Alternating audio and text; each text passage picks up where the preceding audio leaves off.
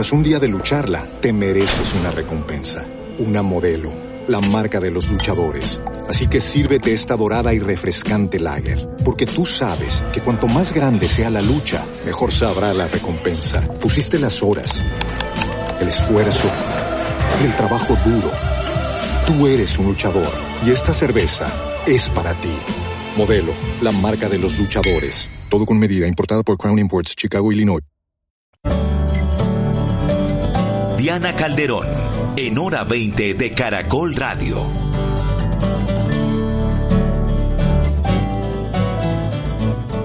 7 de la noche, 50 minutos. Bienvenidos hoy en Hora 20, un programa para hablar con la clase empresarial, con los gremios. Estaremos escuchando para entender cuál es el papel en medio del momento que vive el país, las afectaciones a las distintas industrias, el golpe a la economía. También una mirada a las salidas, a las propuestas y a las soluciones para recomponer ese tejido roto en el último mes. Y por último, hablaremos de los compromisos que podría adquirir el empresariado que ya lo viene haciendo para mejorar el rumbo del país. Bienvenidos entonces. El saludo a Luis Fernando Tascón, gerente general de Huevos Santanita. Gracias por estar con nosotros, doctor Tascón. Diana, muy buenas noches. Eh, cordial saludo y cordial saludo a todos los compañeros panelistas que hoy están presentes que además hemos tratado de tener desde las diferentes regiones del país. Está con nosotros Cristian Daes, presidente operativo de Tecnoglass. Cristian, muy buenas noches. Buenas noches, Diana, para ti y para todos los compañeros de panel. feliz de estar aquí. También con nosotros Claudia Calero, presidenta de Azocaña. Gracias, Claudia. Buenas noches. Buenas noches, Diana. A todos, por favor, unas muy buenas noches. Muchas gracias. ¿Qué tal está Cali hoy? Hoy está tranquila y está lloviendo, precisamente. Bueno, Jorge Enrique Bedoya, presidente de la SAC. Buenas noches, doctor Bedoya. Yara, muchas gracias por, por, invitarme de nuevo. Saludo a Ricardo, a muy especialmente a Claudia, a Luis Fernando, mi solidaridad y por supuesto a Cristian y a toda la audiencia ahora 20. Y nuestro panelista, economista, periodista y asesor en estos temas económicos, Ricardo Ávila. Hola, Ricardo. Buenas noches, Diana. Muchas gracias por la invitación. Un gran Saludo a todos mis compañeros de panel y, por supuesto, a la audiencia. Un poco de contexto para quienes llegan a nuestra audiencia. Son las 7 de la noche, 51 minutos. Un mes después del inicio de este paro, las calles siguen de alguna manera encendidas, sobre todo lo que tiene que ver con los bloqueos que persisten. La negociación no prospera, aunque hemos contado en primicia que a esta hora se reúne el gobierno y el comité del paro para esa firma, por lo menos previa, que garantice la propuesta pacífica. Esperamos que mañana sea un día tranquilo cuando se cumple un mes. Pero un año después del golpe de la pandemia, de la contracción de la economía, llega de nuevo una realidad económica con pérdidas de más de 10 billones de pesos, compañías sin producción, sin transporte, sin insumos, unos 300 mil empleos en riesgo de perderse y con el principal puerto del país completamente bloqueado. La refinería de Barranca Bermeja me acaban de decir que no está recibiendo absolutamente nada. Todo esto por cuenta de manifestantes y en algunos casos de actos vandálicos en lo que han optado por el bloqueo de vías como método de protesta.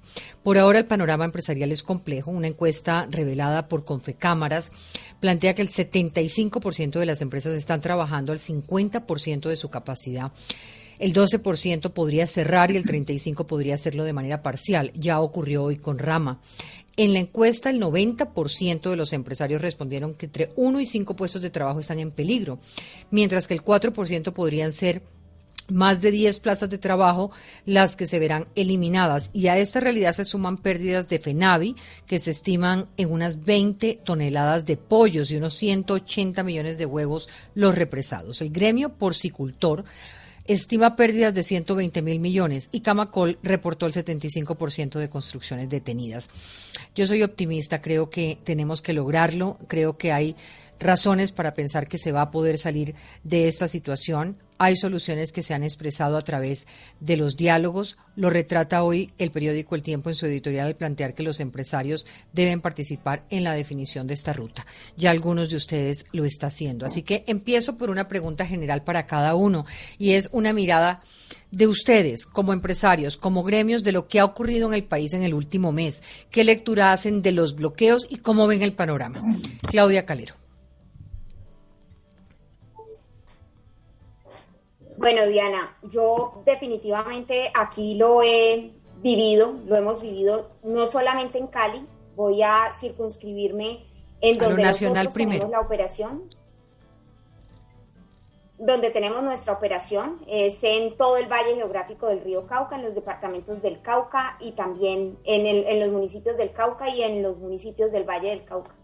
Esto ha significado para nosotros que 13 ingenios de los 13 estén bloqueados, estén parados, nuestra producción de azúcar, de alcohol, eh, esté también parada. Y esto ha hecho además que más de 2.000 hectáreas de caña estén- ha- hayan sido quemadas, más de 115.000 toneladas de azúcar no hayan sido producidas y sobre todo eh, en este momento de pandemia, tampoco el alcohol, un poco más de 14 millones de litros de alcohol no hayan sido producidos. Adicional a esto, toda la energía que nosotros producimos a partir de bagazo, que, podría estar en superior a los 27 millones de kilovatios, y esto ha implicado que más de 400 mil millones de pesos hayan sido perdidos en este mes de estos bloqueos. Esto es sin duda alguna una situación bastante crítica para nosotros, más aún cuando este sector genera más de 286 mil empleos directos e indirectos. Sí. Claudia, Seis aprovecho, aprovecho preguntarle concretamente, ¿en el caso de Colombi- Colombina y Aldor están paradas? Pues eh, efectivamente podría yo decirte que Colombina, Aldor, que también utilizan nuestro producto azúcar y por esos encadenamientos, pues Aldor efectivamente está parada y Colombina también. O sea, y, es muy importante tu pregunta, Diana, porque nosotros producimos un alimento a la mesa de los colombianos, pero también una materia prima para un sinnúmero de, de empresas que utilizan nuestro producto y que están paradas por cuenta de no obtenerlo. Esto, a esto se le suma, por ejemplo, los productores de dulces beleños en Santander y así sucesivamente un sinnúmero de empresas que también nos ofrecen servicios y nos ofrecen también materias primas. Más aún cuando nosotros, nuestro sector agroindustrial de la caña, utiliza el 95% de sus materias primas, bienes y servicios, son de orden local y nacional. De esos o- 280 mil empleos de los que nos hablaban, ¿hay empleos en este momento en riesgo y cuántos? ¿Cuál podría ser el impacto para la economía del departamento con la pérdida de esos puestos de trabajo? Diana, cuando yo te hablo de encadenamientos, esto es muy importante tenerlo en cuenta, porque si las fábricas de azúcar y de etanol están paradas, o sea, no hay producción, pues efectivamente son estos 286 mil empleos directos e indirectos los que están en juego, porque a esto se le suma todas las empresas, industrias que de igual manera están ejerciendo una generación de empleo, pero que dependen de, la, de los 13 ingenios azucareros. Muy bien. Eh, si hoy se levantara el paro, ¿cuánto tiempo le tardaría a la industria volver a retomar los niveles de antes de la crisis? Nosotros veníamos antes de la, antes de la pandemia en un comportamiento muy importante. Vino la pandemia. ¿Ya de reactivación a pesar de la pandemia? Exactamente, y es que nosotros durante la pandemia no paramos. Durante la pandemia fuimos un sector que incluso si se compara con otros sectores creció, pagó más, eh, es- eh, más eh, recursos con, por sueldos y salarios y adicionalmente en términos del PIB también creció. Ahora se vino estos bloqueos, esta eh, detención de la producción y por supuesto esto es un, una afectación que tardará bastante tiempo para volver a llegar a los mismos niveles que teníamos. Ya vuelvo con usted, Claudia. Eh, y antes de ir con eh, Luis Fernando, con Daes, con Bedoya, Ricardo, el panorama general, eh, que me salté, digamos, esa pregunta que era fundamentalmente para usted, es como, digamos, cómo ve usted el sector, la economía en medio de la situación actual. Y esto un poco para llegar a, eh, y- iríamos un poquito por sectores para llegar a determinar si se logra una reactivación en los próximos días, cuánto nos vamos a demorar en volver a, a ese momento que estábamos hace un mes y qué expectativas ve usted positivas en este sentido. Pues Diana, el cálculo en primer lugar sobre lo que está dejando de pérdidas esta situación es cercano a los 50 mil millones de pesos diarios, es decir, que si eh, que si, perdón, a 500 mil millones de pesos diarios. Es decir, que si vamos a llegar a 30 días de inactividad, vamos a completar pérdidas por cerca de 15 billones de pesos, que equivalen más o menos a seis días de parálisis total de la economía. Es como si se suspendiera. Entonces, casi nos acercamos a una semana eh, borrada en el año. Eso es, eh, eso es algo muy significativo. Indudablemente, pues golpea eh, a diferentes actividades. Claramente en el caso del Valle del Cauca los datos son muy preocupantes. Cerca del 40%, por ejemplo, de las empresas de construcción manifiestan no estar operando y en la industria los índices se acercan a ese nivel. Y claro, si efectivamente llegamos a una solución en, el cual, eh, en la cual se levanten los bloqueos, así siga habiendo protestas pacíficas, pues la esperanza es recuperar parte de la brecha, pero siendo realistas, parte de esa brecha nunca se va a recuperar. O sea, nunca se van a recuperar eh, los ah, animales sacrificados y los huevos que se dejaron de producir en el caso de la industria avícola, los uh, miles o cientos de miles de litros de leche que tuvieron que eh, botarse en las fincas porque no había cómo eh, sacarlos de los sitios de producción eh, y todos los encadenamientos industriales. Y lo que aquí esto demuestra además es algo muy significativo, más allá de que esta situación golpee más a unas zonas del país que a otras, como hay eslabones en la cadena, si efectivamente se rompe un eslabón, eh, una fábrica que quede a centenares de kilómetros del sitio en donde se generan los bloqueos, pues puede verse obligada a suspender su producción.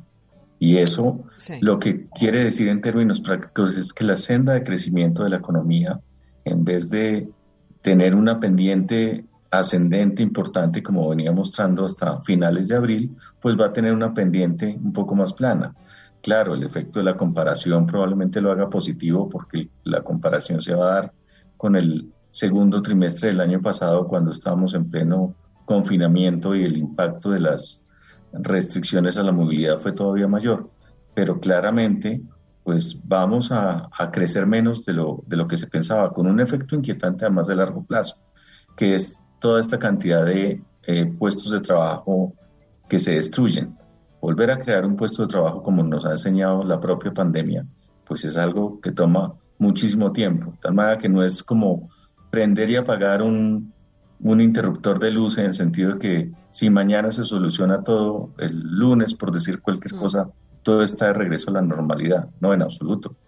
Toca esperar unas semanas para que eso suceda y obviamente, pues, en el caso de una buena cantidad de negocios de todos los tamaños, algunos quedarán muy afectados y, la capacidad de demanda propia de la economía eh, se verá muy resentida.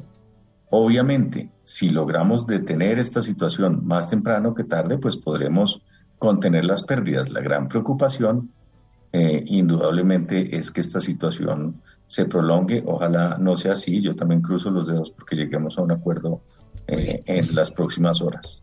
Muy bien. Cristian Daes. ¿Está con nosotros? Sí. Aquí estoy. Doctor Daes, ¿cuál es el panorama de Tecnoglass hoy? ¿El paro nacional ha afectado la productividad y el ritmo de la compañía? ¿Qué ha pasado con ustedes en el Caribe y en Estados Unidos? Sí, a todos nos afecta, Diana. O sea, es indudable que el daño es general. Eh, menos mal que nosotros vivíamos como atrincherados. Eh, siempre hemos tenido eh, inventarios para fabricar de tres meses dentro de la fábrica. Eh, la gente me, siempre me ha criticado porque yo los inventarios son demasiado grandes, pero yo siempre, como yo no puedo dejar a mis clientes sin producto, siempre he tratado de mantener unos inventarios de materia prima altísimos para cuando lleguen estos momentos no nos afecte tanto pero sí estamos racionando lo que estamos haciendo. Em, pero el daño que le hacen al país estos, estas circunstancias es, eh, tú no te imaginas las llamadas de todos los clientes del exterior preguntando qué es lo que está pasando, que si pueden seguir comprando ventanas en Colombia, que por qué nos estamos matando, que por qué se bloquea un puerto como el de Buenaventura y no se deja sacar nada de ahí, que qué ganan con matar al resto de la población de hambre. son, son preguntas que se quedan sin respuestas y el daño es estructural. El daño, yo no sé cuánto nos vaya a afectar en facturación, no creo que mucho, pero sí en imagen, sí en futuro, sí en de todo. Hmm. Y, y, y, lo, y lo que es peor, empieza esa espiral de la negatividad de que si este no es un país seguro, entonces yo de pronto debería empezar a fabricar ventanas en, en Estados Unidos. En otra parte. O, mudar la planta para Costa Rica, o ir mudando la fábrica para otro sitio. Y mm, yo no entiendo cómo la gente que promociona el paro no se da cuenta de que si es verdad que ellos están sufriendo por la por todo lo que los demás hemos hecho durante muchos años y que no hemos sido equitativos con los pobres, que eso no es mentira, pero cómo no se dan cuenta que el daño más grande se lo están haciendo precisamente a lo que ellos están tratando de defender, porque eh, le estamos quitando el pan al resto, inclusive y quitándole las posibilidades a los que protestan de algún día poder trabajar, porque va a haber menos empresas, menos industrias, menos comercio, menos riqueza, menos todo. Y tú no, la otra cosa es que he visto eh, y he tenido conversaciones con muchos amigos y está todo el mundo buscando cómo irse del país. Eh, grave. Muy grave. Es supremamente grave. La gente no se imagina el daño que esto está haciendo y lo que se viene. Un poco lo que hablábamos con Ricardo hace algunos días y es un poco que no llegáramos al momento del ciudadano con el, contra el ciudadano. Cuando ya, ya esto, se un sector de ese paro se degrada a tal punto que es el ciudadano contra el mismo ciudadano. Sigamos sobre este tema y quería preguntarle, porque ustedes en medio de, de esta crisis logran generar empleo en, para 200 personas. ¿Cómo lo hacen en momentos de crisis y de tensión social? ¿O es precisamente una respuesta a la crisis? Hombre, nos vamos a gastar mil millones de pesos adicionales en nómina, eh, dándole trabajo a los jóvenes, pero tratando de sembrar esperanza.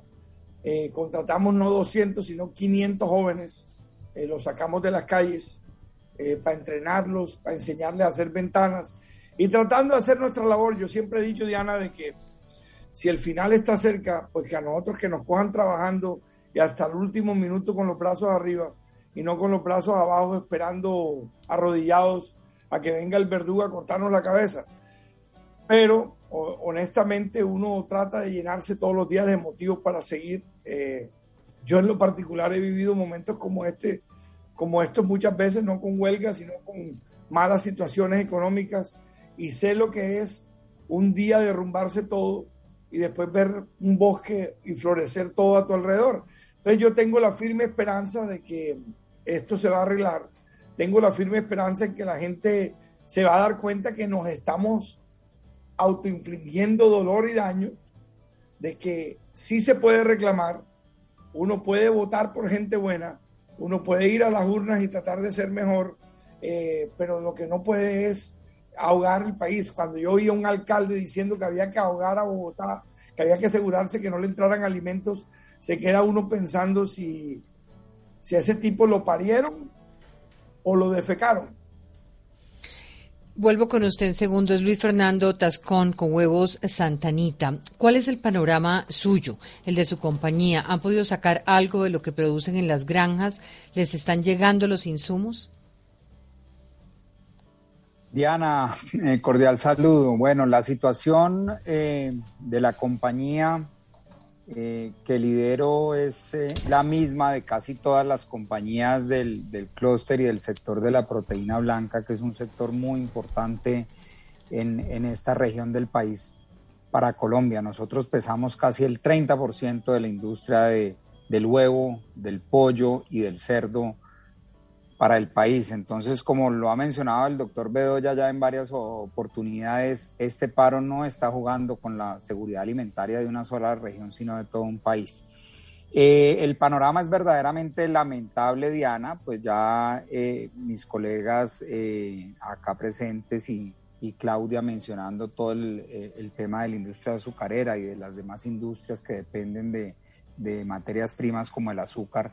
Eh, pero el tema nuestro es aún más caótico porque dependemos de seres vivos eh, que necesitan comer todos los días y que eh, cuando se acabe este paro, los que se murieron no van a resucitar, que es básicamente lo que le puede pasar a una industria que por más dificultades financieras que tenga, vuelve a abrir su fábrica después de un mes de cierre o de mes y medio de cierre, dejó de facturar, hace una reestructuración financiera, pero vuelve a arrancar porque vuelve y prende sus máquinas.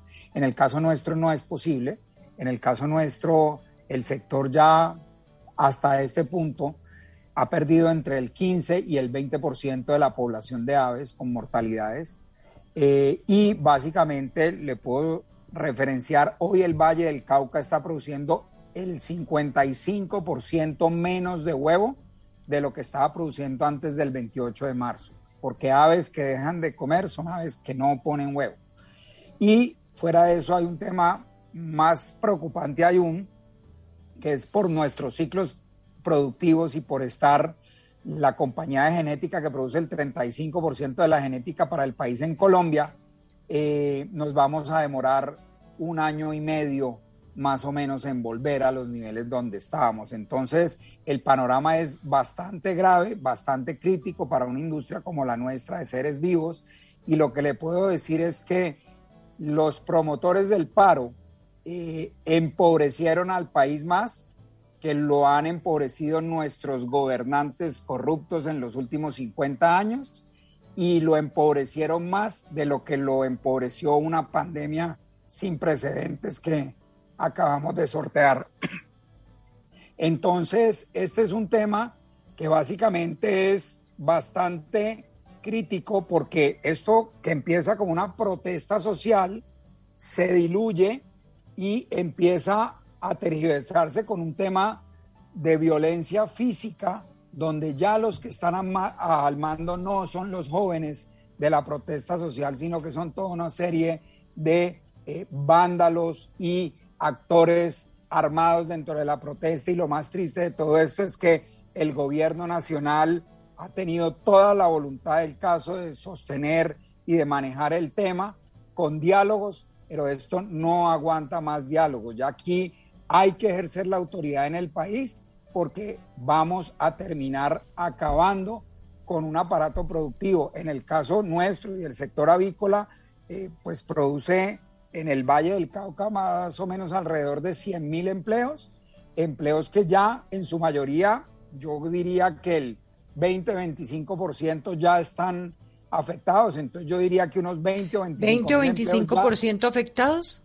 Ya, ya, ya se perdieron el Valle del Cauca si esto se resuelve mañana, porque estas empresas no van a poder restablecer su producción al 100% si esto se resuelve en las próximas horas, como lo mencionaba ahora, ahora Ricardo. Entonces, el tema que supuestamente los que están luchando por el pueblo le hicieron al pueblo es el daño más grande sin precedentes. bueno, pero no todos, doctor Tascón. O sea, hay distintos. O sea, usted se está refiriendo a la protesta de los bloqueos contra el abastecimiento. Yo, yo me estoy refiriendo es exactamente a los bloqueos ilegales, no a la protesta, que la protesta es legítima sin vulnerar los derechos de los demás. Ese es el tema específico, que ese es el paro a nosotros no nos ha afectado. Si las manifestaciones sociales de inconformidad a nosotros no nos afectan al sector productivo. ¿Qué nos afecta al sector productivo? Que bloqueen un puerto como el de Buenaventura,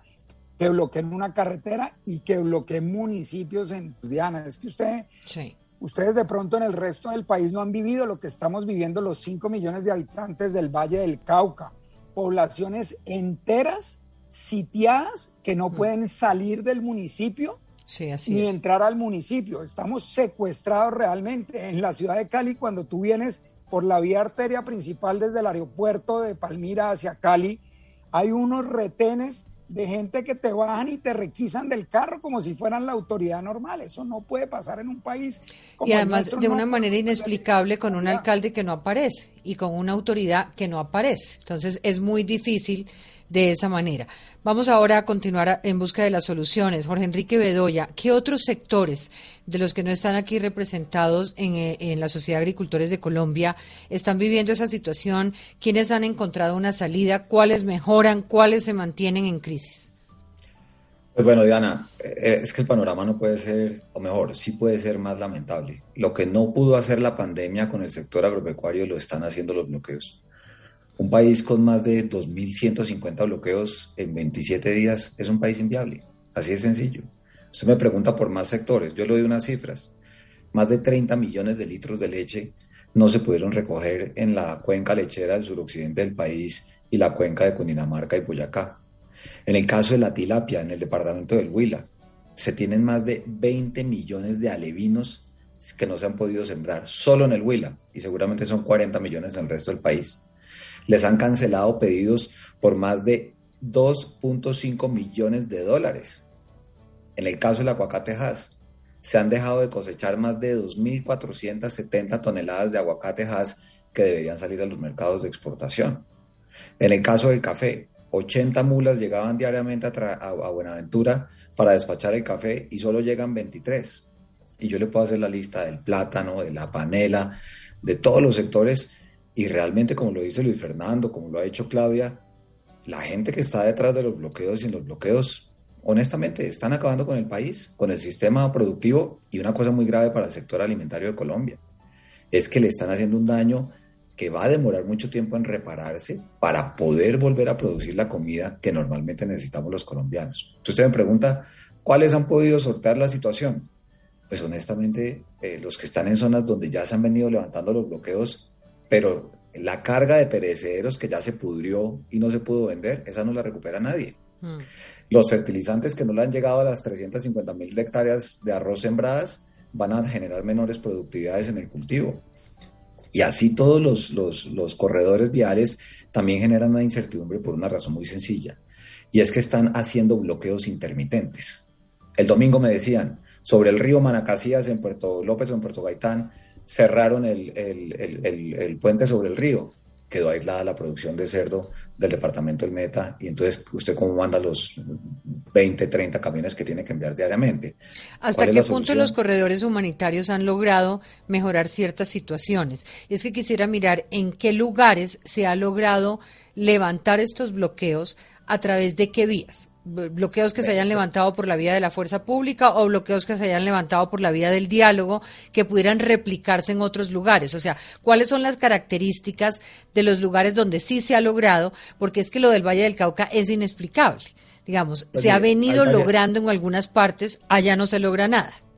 Hay varios ejemplos. Yo le pongo el caso de Cundinamarca y, Boyacá, en algunos de los municipios. Las causas de los bloqueos habían sido problemas de incumplimientos de los alcaldes o de los gobernadores y no necesariamente los que están en ejercicio. Nos pasó en el municipio de Rovira, en el departamento del Tolima, el problema era una carretera que no la habían hecho. Y entonces se levantaron los bloqueos y obviamente la cosa empezó a fluir. En otros fue la fuerza pública, donde se agotó la vía del diálogo y allá llegó la fuerza pública. Pero en otros simplemente lo que ha ocurrido es que hay unos, perdónenme la expresión, unos bandidos que nada tienen que ver con la comunidad y que están extorsionando algunos piden hasta que les lleven trago y cigarrillos y en otros es 250 mil pesos el camión. Y eso no puede ser. Mire el ejemplo del alcalde de Zipaquirá, que ojalá la Procuraduría lo pueda llegar a... Sí, pues, ya está, abierto al que se refería Cristian Daes en ese momento. exactamente. Pero mire lo que pasa, Diana, y, y déjeme hacer un comentario sobre el tema de, y lo digo con mucho respeto, los mal llamados corredores humanitarios. Primero, esa es una expresión para un país en guerra.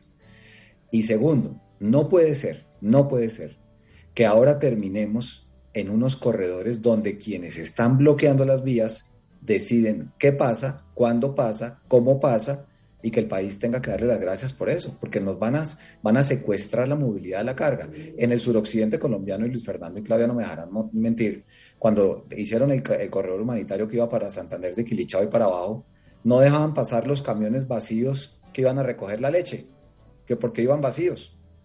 Y ahora por Twitter están sacando supuestamente un acuerdo que lograron los del gobierno nacional en Buenaventura, donde ahora van a hacer un corredor que llaman por la vida y por la paz, pero necesita tener inspección ocular con la policía y de los del Comité del Paro Buenaventura para decidir qué es lo que puede transitar por ese corredor. Eso es una total anarquía, a mí me da pena. Eso se resuelve, claro que sí, con el diálogo, pero el diálogo sin impunidad, porque aquí se han violado derechos y se ha violado la ley.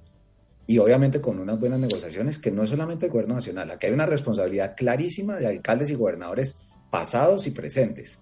Pero el principio de autoridad no se puede perder, porque si no, ¿qué empresario va a invertir? ¿Cuál es la yo le preguntaría, yo le preguntaría un poco a, a, usted, ahora se lo voy a preguntar eh, a Claudia, a Luis Fernando, a Cristian, ¿cómo se explican ustedes eh, la situación actual?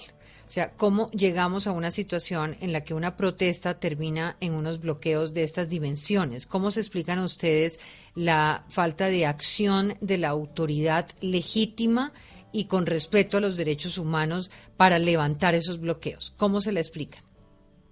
Pues Diana, yo creo primero que, que, cada situación es distinta como lo hemos visto. Digamos, uno no va a poder generalizar que en todo el país hay manos criminales detrás o que en todo el país la protesta, o mejor, los bloqueos tienen eh, razones legítimas de insatisfacciones de la sociedad.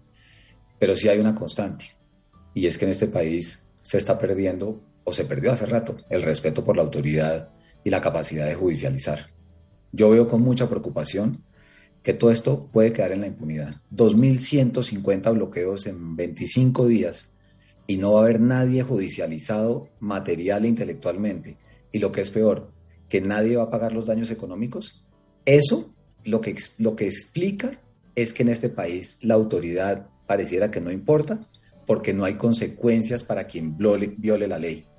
Y aquí se está incubando un precedente absolutamente negativo para Colombia como sistema económico. Olvidémonos de los demás por un momento. ¿Por qué? Porque el que se siente con condiciones y puede bloquear una carretera para negociar algo, ya se dio cuenta que en 25 días, si se hicieron 2.150 bloqueos en todo el país, pues bueno, aquí lo vamos a hacer. ¿Qué pasó ayer? Ya estaban llegando al puerto de Santa Marta. ¿Qué pasó en Cartagena también? También estaban llegando allá. Si me permite un segundo, doctor Bedoya, tengo a el doctor Álvaro Mazo, gerente de Anfil, dueños de Margarinas Rama. Suspensión temporal de operaciones. Gracias por estar con nosotros. Muy buenas noches. Muy buenas noches, Diana. Muchas gracias por la invitación. Y sintiendo mucho esta noticia, que queremos que usted nos explique las razones, eh, cómo fue el proceso para llegar a una decisión como esta. A ver, eh, pues mire, lo primero es, nosotros eh, eh, dependemos completamente y tenemos materias primas, eh, igual como, como han conversado los panelistas en este momento, eh, estrictamente colombianas. Nosotros dependemos de, de nuestros, nuestros proveedores son Carvajal, que nos provee las tarrinas para, para, para fabricar o para, o para empacar nuestra margarina. Tenemos a Team Foods, tenemos a Smurfit, que son tres compañías eh, que básicamente están y están igual de afectadas como nosotros. Nosotros llevamos 27 días o 28 días sin poder eh, avanzar o sin poder producir de alguna manera y esto claramente pues genera un nivel de afectación eh, donde nos, se decide básicamente no, no pueden llegar trabajadores a la planta, no podemos sacar producto. Y básicamente esto es lo que nos ha pasado en estos en estos 28 días exactamente igual al caso de lo que de lo que vienen conversando eh, o vienen o vienen hablando los, los diferentes panelistas. Nosotros eh, eh, el día de hoy hemos podido o ayer empezamos a arrancamos y empezamos a, a recuperar y empezar a tener algo de producción no estamos del todo parados tuvimos 27 días de paro como le menciono eh, y hoy estamos a un, podemos decir, un 20% de operación. Eh, y a nivel de entregas podemos decir que estamos a un 10%, que no hemos podido sacar absolutamente nada. Dependemos de ingresos de materias primas que no pueden llegar a la región. ¿A cuántos empleados afecta la situación? Pues mira, nosotros nosotros en la compañía eh, somos aproximadamente 150 empleados entre producción y entre y entre y entre los equipos comerciales y ese es el nivel de afectación que estamos teniendo hoy. Nosotros igual teníamos un inventario de reserva, pero no lo hemos podido sacar tampoco porque los bloqueos de vías hacen inviable la salida de, de, producto desde, desde Cali de alguna forma.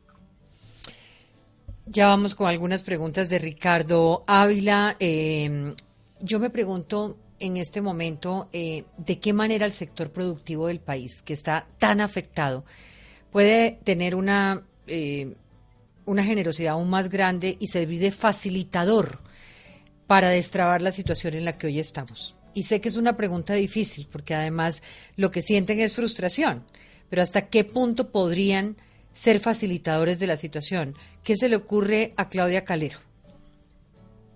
Bueno, Diana, yo creo que el sector productivo empresarial puede contribuir mucho a una solución, una solución por supuesto desde, desde donde puede y hasta donde puede, es decir, desde su política de responsabilidad social empresarial.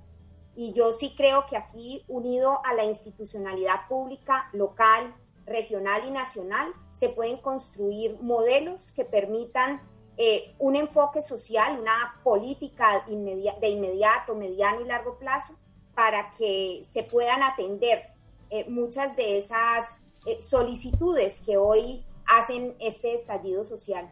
en este contexto lo que le quiero decir, Diana, es que nosotros desde el sector productivo podríamos construir apuestas, por supuesto, desde, desde la política pública, obviamente de la mano de estos gobernantes locales, regionales y nacionales, para que esto no nos vuelva a pasar.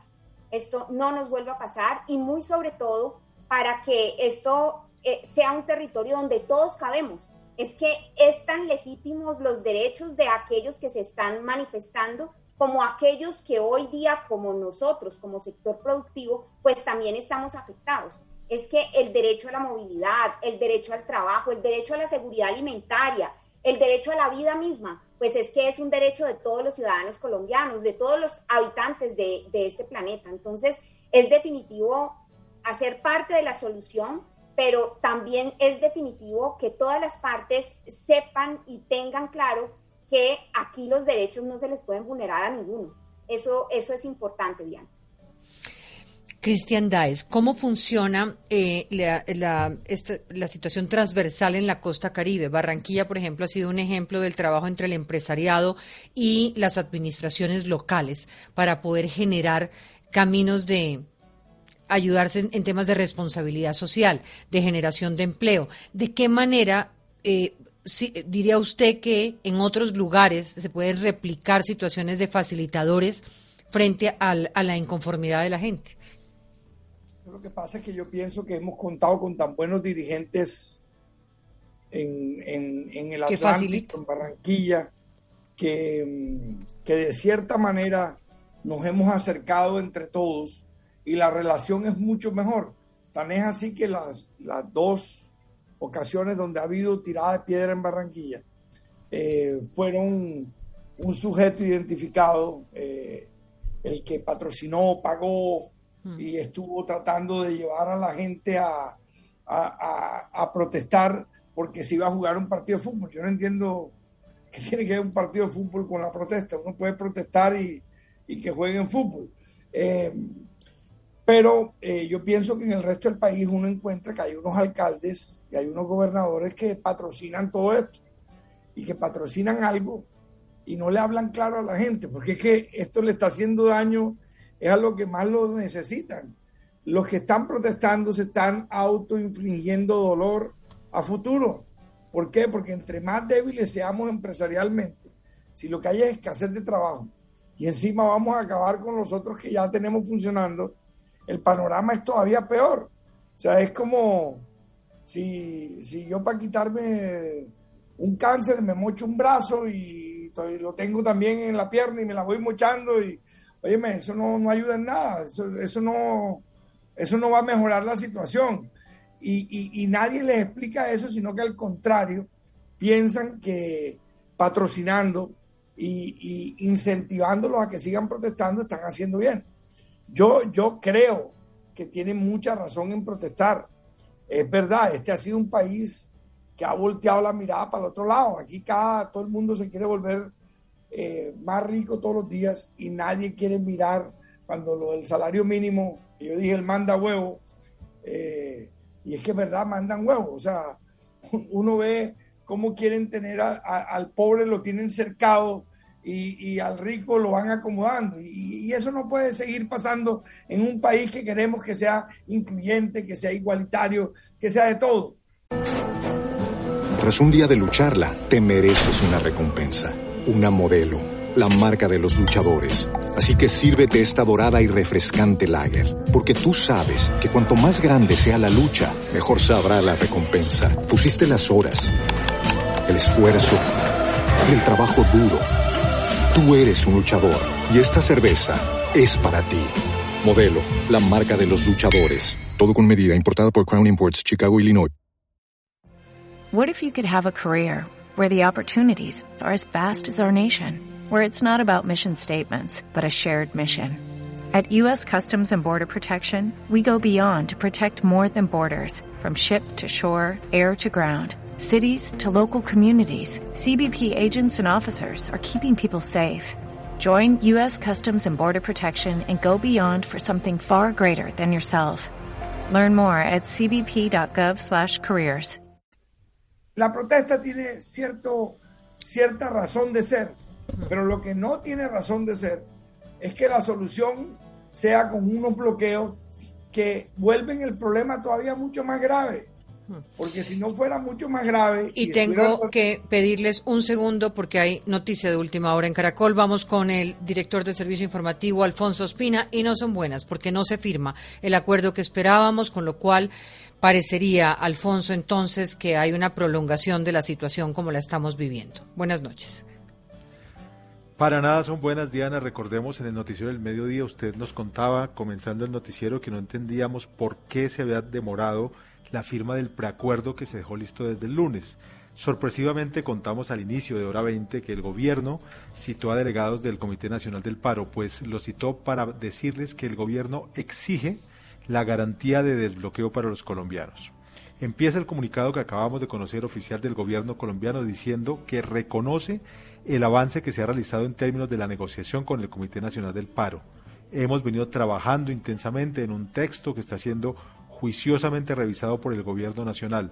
No hay en ello ninguna intención diferente de acertar, pero dice el gobierno que se ha rebasado el ejercicio legítimo de los derechos de protesta, manifestación y el paro por los bloqueos que se mantienen en las vías y que es el tema que están hablando ustedes. Claro, es el tema que precisamente estamos hablando. O sea, con lo cual la noticia en este momento es el gobierno nacional no firma este acuerdo con el Comité del Paro hasta tanto los bloqueos no sean levantados. No lo firma, dice que insiste en que tiene que quedar acordado que los bloqueos sean levantados. Algunos miembros del Comité del Paro han insistido en promover de manera exclusiva la figura de los corredores humanitarios sin condenar los bloqueos. Dice el gobierno que ese punto no es negociable, así que vuelven a sentarse el domingo 30 de mayo. Regresamos al punto en que estábamos hace días, Diana. Pero sin duda, Alfonso, no es una exigencia menor y no es menor cuando estamos escuchando la realidad eh, que para la economía implican estos bloqueos y cuando la protesta eh, puede continuar sin el bloqueo del desabastecimiento.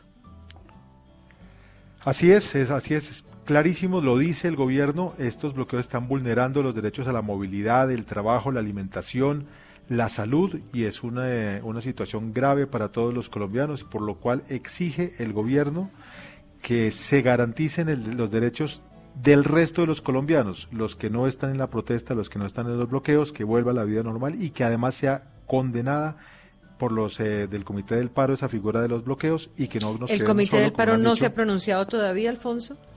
No se ha pronunciado todavía, estamos ya esperando, están reunidos aún, entonces no han mm. salido de compensar, pero estaremos esperando qué dicen los integrantes del Comité del Paro.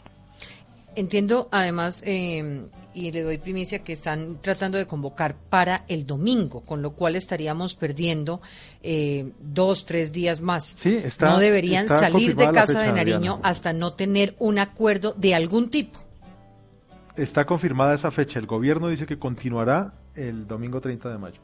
Imagínense, continuarán el domingo 30 de mayo. ¿Cómo es posible una negociación, independientemente de las razones de parte y parte, que se suspenda hasta el próximo domingo?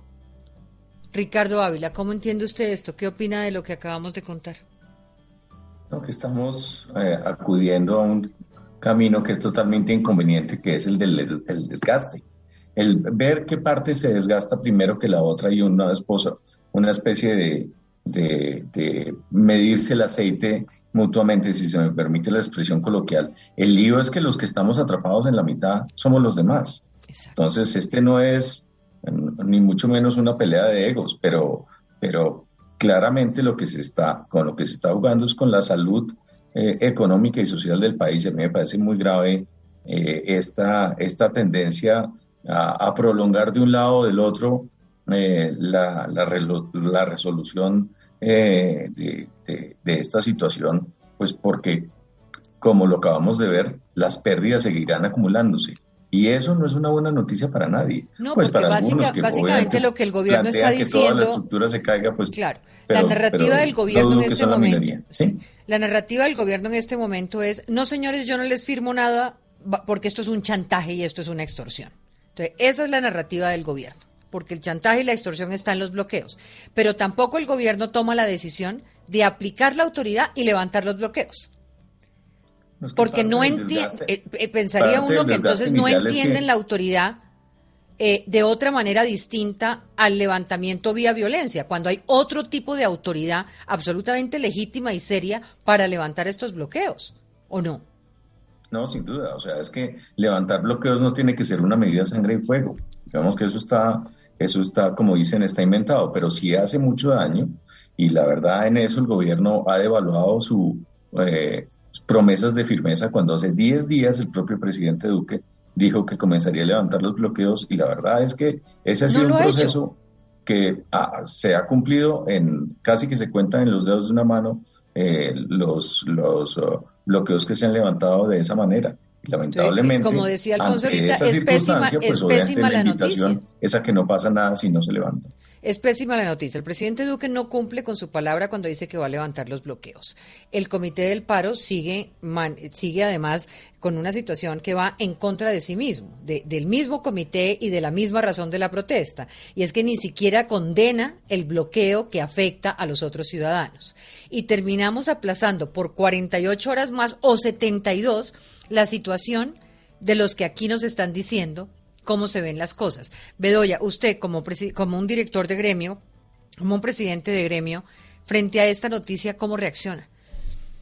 Diana, es lamentable, pero decirle, mire, y déjeme decirle tres cosas. Lo primero es que en muchos de los bloqueos, cuando ha querido llegar el Estado con la fuerza pública, el alcalde, que es el jefe de policía, dice, aquí no puede entrarles más, venga y negociamos. Eso es un atenuante que hay que considerar. Pero definitivamente eso no es tan fácil como dar la orden que se va a desbloquear y se lo digo porque yo estuve en el sector defensa y sé cómo funciona eso. Eso no es decir, vamos a levantar bloqueos y al otro día están levantados. Pero también hay algo que, que, aquí debería ocurrir. Yo lo he insistido mucho y es el tema de la judicialización. Sería muy bueno que la Fiscalía General de la Nación judicializara autores materiales e intelectuales. Si los del Comité del Paro, que eso es una buena pregunta para ustedes los periodistas, a los del Comité del Paro, se niegan a firmar un tema donde se rechacen los bloqueos o donde se exija el levantamiento de los bloqueos, entonces tienen algún vínculo directo con organizar hechos violentos que van en contravía de la Constitución, el Código Penal y que están violando los derechos fundamentales. Yo no soy penalista, sería bueno hablar con un penalista si eso abre la puerta a la judicialización. Y yo le digo una cosa, por lo menos en los paros que a mí me han tocado en el pasado, la primera condición que ponen cuando ya empiezan a judicializarlos es cesen las acciones de judicialización y hasta ahí llegan los bloqueos. Entonces, aquí el principio de autoridad no es solamente la fuerza pública, es la justicia. Y lo digo con mucho respeto, pero la gente a lo que sí le tiene miedo es a la cárcel.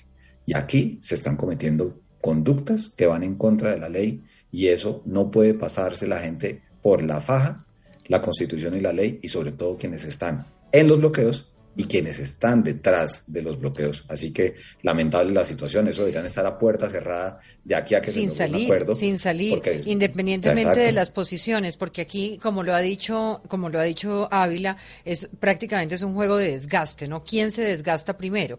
Pero lo, mientras se desgasta gobierno y comité del paro, pues lo que hay es un daño infinito frente a la economía y a la ciudadanía. Además, porque muchas cosas pueden pasar. O termina el gobierno, pues, eh, responsable de la situación actual, o termina el mismo comité del paro responsable y acabando las razones del paro para el cual fue creado. Y además con muertos, con economía dañada, muy difícil. Vamos a hacer una pequeña pausa, ya regresamos.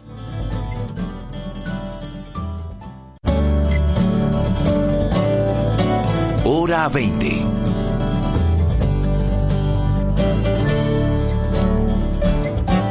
Regresamos en hora 20 y hoy con un panel para mirar un poco las caras del paro.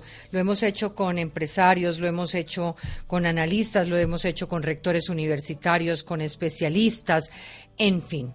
Vamos con Ricardo Ávila para eh, algunas preguntas, Ricardo, sobre lo que viene después, ¿no? Sí, yo creo que, que parte de la reflexión que viene es a partir del principio pues aceptar que esto, así se demore más o menos en, solucionarme, solucionarse, eventualmente pasará.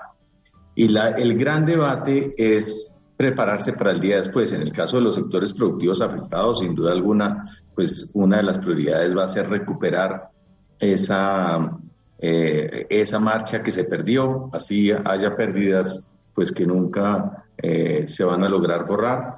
Pero por el otro lado es plantear la inquietud de qué van a hacer los empresarios que estaban haciendo hasta ahora y qué, piensan hacer diferente. Un poco este, este mensaje que escucha uno en, muchos representantes del sector privado de prestarle más atención a las comunidades en las que se desempeñan y a, mirar ese entorno, eh, pues es, es, algo que uno comienza a ver, pero, pero yo quisiera escuchar de, quienes nos, nos acompañan el día de hoy, si sienten eso entre sus eh, agremiados, eh, poco, poco más allá, hacer el ejercicio más allá de la emergencia actual, de, de qué viene después. Claudia. Tras un día de lucharla, te mereces una recompensa, una modelo la marca de los luchadores. Así que sírvete esta dorada y refrescante lager, porque tú sabes que cuanto más grande sea la lucha, mejor sabrá la recompensa. Pusiste las horas, el esfuerzo, el trabajo duro. Tú eres un luchador y esta cerveza es para ti. Modelo, la marca de los luchadores. Todo con medida, importada por Crown Imports, Chicago, Illinois. Every day, we rise, challenging ourselves to work for what we believe in. At U.S. Border Patrol, protecting our borders is more than a job, it's a calling. Agents answer the call, working together to keep our country and communities safe. If you're ready for a new mission, join U.S. Border Patrol and go beyond. Learn more at cbp.gov/careers. Claudia Calero. Ricardo, Esto, esta es una muy buena pregunta y por supuesto esto estamos convencidos que lo tenemos que hacer. Todo depende si quedan empresas y eso es importante tenerlo en consideración. Eh, si nos demoramos más tiempo en empezar a producir, en volver a nuestra normalidad, pues seguro que va a ser más difícil la tarea. O sea, aquí va, aquí está llegando más pobreza a la pobreza. Pero sin duda alguna, sin duda alguna, en nuestros ingenios, en nuestro sector agroindustrial de la caña, esto lo estamos mirando de una manera muy seria y profunda. Y bien lo hablaba hace un rato.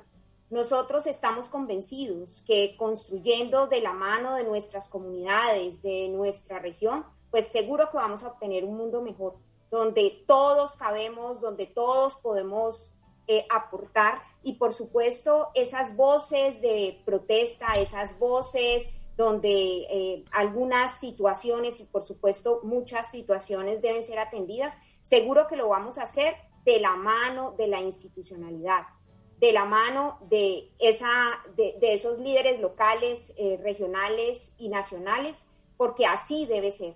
Y de, y de esta manera también incidiendo en esas acciones de orden estructural, no transaccional, porque esto sería más perverso. Si nosotros por querer eh, levantar estas barricadas y estos bloqueos empezamos a dar o a ser sujetos y a aceptar los peajes, por así decirlo, esto sería absolutamente perverso.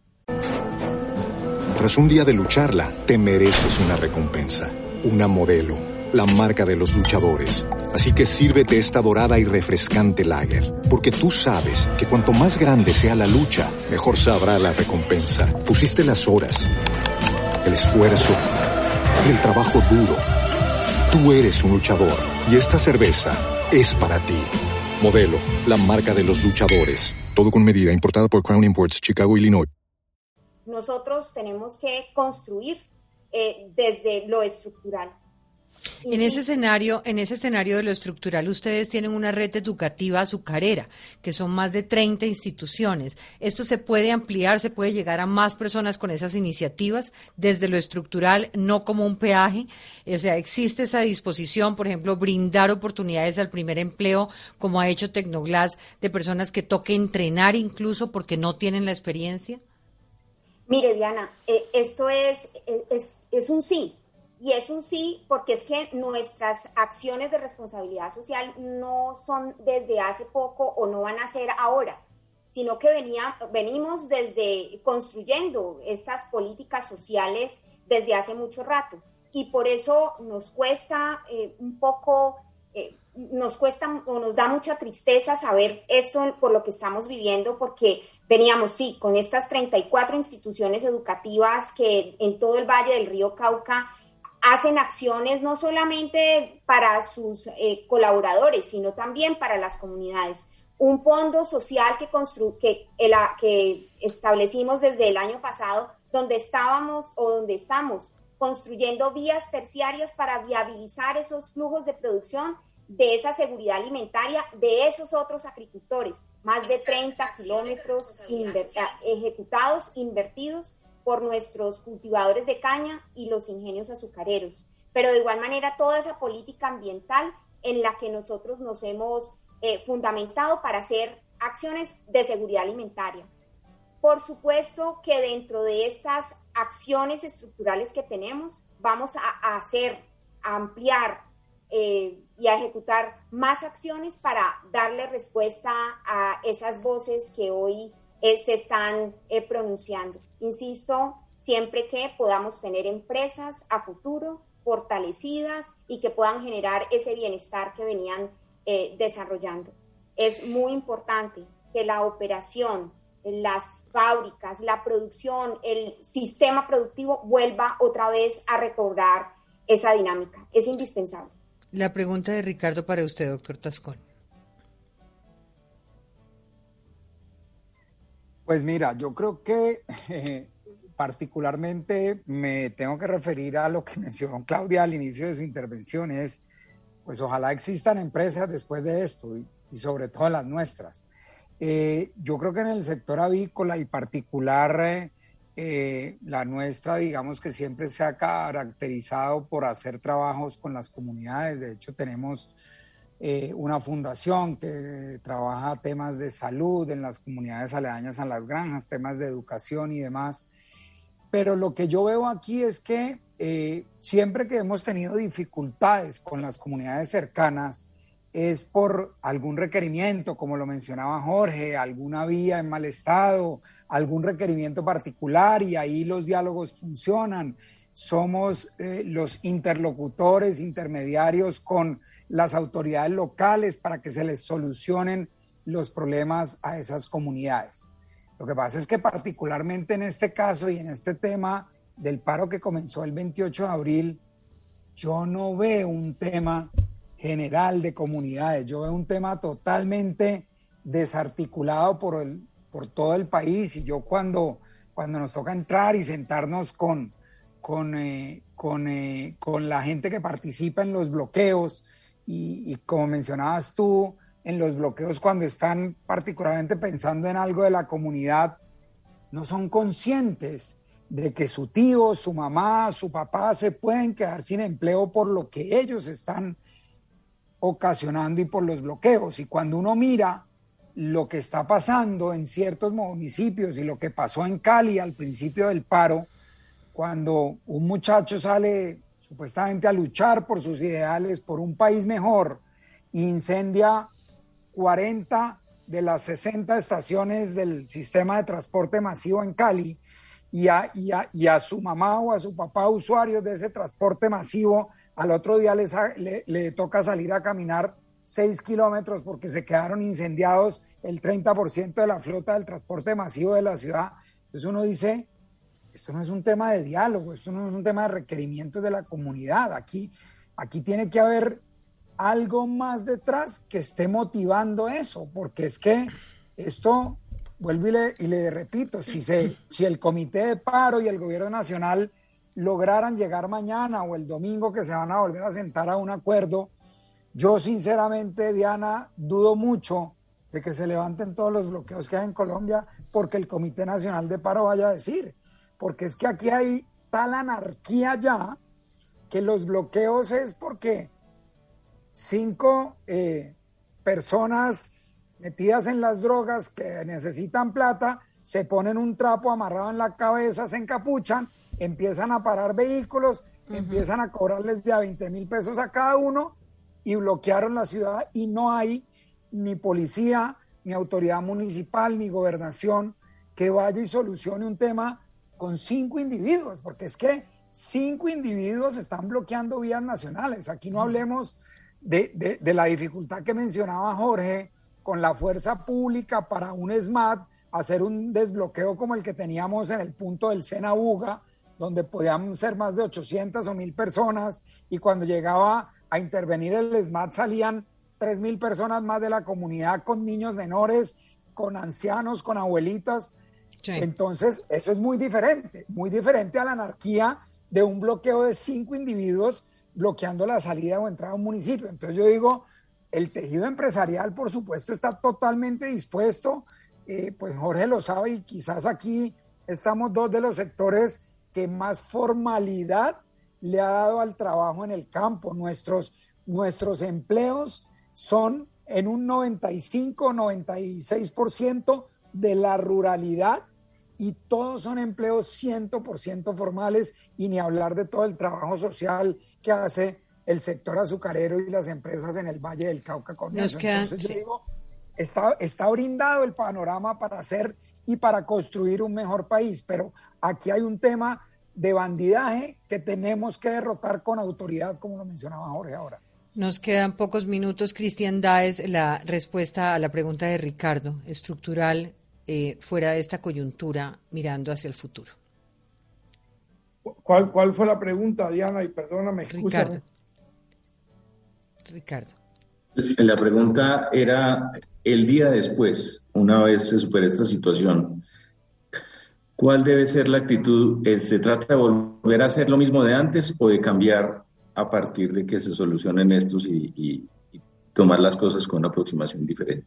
Yo, creo que hay que aproximar diferente, hay que humanizarnos un poquito más. Eh, yo creo que el país debe ser más, más incluyente, el aparato del gobierno se debe disminuir. Aquí hay mucha, demasiada burocracia, hay que gastar menos, eh, hay que hacer que la plata rinda más, eh, hay que amarrar la gran defraudación que hay del IVA, eh, todos los impuestos que se pierden y que solamente le cargan la mano a unos poquitos porque precisamente el resto se diluye. Eh, y todo esto hay que hacerlo y hay maneras de hacerlo y hay maneras de recomponer todo, pero tenemos que empezar por hacer un mea culpa y, darnos cuenta de que no es justo que vivamos en un país donde la gente eh, con un sueldo de un millón de pesos eh, tienen que pagar absolutamente todos los gastos, educar a sus hijos, llevarlos al colegio, pagar transporte, comida, eh, salud, eh, ropa, etcétera. yo creo que hay que ir aumentando el sueldo mínimo. Creo que tenemos que ir apretando al gobierno para que el gobierno baje el gasto, recaudando mejor los impuestos, poniendo a la gente en cintura. Hay los tipos de los restaurantes que recogen el IVA y no lo pagan. El, el otro que todo, todavía hay demasiado efectivo en la calle. Pero bueno, el país es tan bendito y es tan bueno y, es de gente tan capaz que yo estoy, estoy, seguro que le vamos a dar vuelta. Eh, de todas maneras, no deja uno de pensar eh, en qué momento es que uno tiene que coger y, empezar a, irse del país, eh, a montar industria en otro lado porque aquí nos estamos quedando, eh, como lo dijeron ahorita los panelistas, eh, solos, porque aquí tres encapuchados eh, mandan por encima de la autoridad y ya eso es inaceptable. los bloqueos es una cosa que merece hacer la extinción de dominio, un tipo que haga bloqueo con su camión, que le decomisen el camión, que le decomisen el camión. Ah, que hemos cometido errores como personas, como industriales, como gobierno contra los pobres. Perfecto. Paguemos por los errores, pero no, no puede ser que ellos con un camión pretendan bloquear un país. O sea, es que yo, yo no estoy de acuerdo con que eh, bloqueen Buenaventura, porque a pesar de que no tengo nada que ver con Buenaventura, ni importo por Buenaventura, pero se me hace ilógico que apaguen el 50% del país porque a alguien le dio la gana. Es que sí, arreglemos los problemas, pero no de esa manera. O sea, que la, la medicina no puede ser peor. Y ese es el pensamiento mío y por eso invito a que eh, recapacitemos como seres humanos que somos, eh, pongamos toda nuestra parte y tratemos de avanzar unidos donde toda la gente tenga progreso. Yo siempre he dicho, ¿qué gana uno con ver en una tierra de ciegos? Absolutamente nada. ¿Qué gana uno con tener donde nadie más tiene? ¿Qué gana uno con, con, eh, generar prosperidad en mitad de la pobreza? Es horrible. O sea, la, la empresa mía ha estado dando excelentes resultados y yo no me atrevo ni a hablar de los resultados porque honestamente, ¿qué voy a celebrar en medio de tanta tristeza? Gracias, Cristian. Jorge Bedoya, termina usted. Diana, varias cosas. Lo primero es que la próxima reforma tributaria la van a pagar las personas que más tienen en Colombia. Y eso es un tema que así debe ser, así lo hemos planteado desde el Consejo Gremial. Bruce McMaster Andy ha hecho un trabajo fenomenal para que todo el tema del impuesto al patrimonio, el impuesto a la renta corporativa y otras cosas, los que más ganan, tanto en, en personas naturales como en personas jurídicas, son los que deben poner la mayor cantidad de recursos, obviamente junto con la lucha a la evasión de esos 14 billones de pesos que seguramente recaudará el gobierno, que deben ser bien gastados y ojalá no se vayan en temas de corrupción. Segundo, el tema de la capacidad de ingreso de las personas. Yo creo que Colombia tiene que entrar en una discusión de si el nivel de salario mínimo que tenemos es el adecuado. Eso no es simplemente con el incremento anual, sino que hay que ver, es que recuerde usted, son 6.4 millones de hogares de tres personas en promedio en el país que ganan entre un salario mínimo al mes o tres salarios mínimos. La gente no vive con 3 millones de pesos al mes hogares de tres personas. Y esa es una realidad que como país tenemos que discutirlo. Eh, tres, el tema de, de, la reducción de brechas y de cosas que hacen muchas empresas, y, y, Luis Fernando eso lo sabe muy bien, los empresarios de Claudia Calero también, en general, seguramente Cristian también lo hace, y es muchos de los trabajadores de las compañías tienen remuneraciones variables y en la medida en que las compañías tengan más utilidades, la gente va a tener un mejor nivel de vida. Y ahí usted empieza a generar un cierre de brechas y los trabajadores se vuelven dueños de una empresa o se hacen matar literalmente por los mejores resultados. Pero el problema más serio es el desempleo, 27% en jóvenes, y el tema del hambre. ¿Y eso cómo se resuelve? Gran parte de gasto público en construcción de obras. Hay una fuente generadora de empleo de choque, porque hay recursos en el presupuesto general de la Nación de este año y en el tema de regalías. Y segundo, el tema de la mujer. Ahí hay que generar un, un tema muy importante en emprendimientos y en capacidad de generación de, de negocios propios, porque tejido empresarial, desafortunadamente, el país no tiene un tejido tan fuerte como para absorber toda esa gran cantidad de desempleados que tiene Colombia y máxime con lo que está ocasionando los bloqueos, al menos lo digo, por el sector agropecuario de nuestro país. Gracias, gracias a los panelistas, gracias a los oyentes. Esperemos que mañana podamos tener alguna noticia mejor en estos días tan difíciles que estamos atravesando.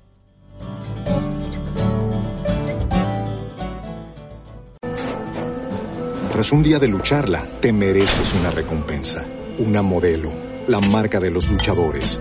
Así que sírvete esta dorada y refrescante lager, porque tú sabes que cuanto más grande sea la lucha, mejor sabrá la recompensa. Pusiste las horas, el esfuerzo, el trabajo duro. Tú eres un luchador y esta cerveza es para ti. Modelo, la marca de los luchadores. Todo con medida, importada por Crown Imports, Chicago, Illinois. Hello, it is Ryan, and we could all use an extra bright spot in our day, couldn't we? Just to make up for things like sitting in traffic, doing the dishes, counting your steps, you know, all the mundane stuff. That is why I'm such a big fan of Chumba Casino. Chumba Casino has all your favorite social casino style games that you can play for free anytime, anywhere with daily bonuses. That should brighten your day a little. Actually, a lot. So sign up now at ChumbaCasino.com. That's ChumbaCasino.com. No purchase necessary. VGW. Void were prohibited by law. See terms and conditions. 18 plus.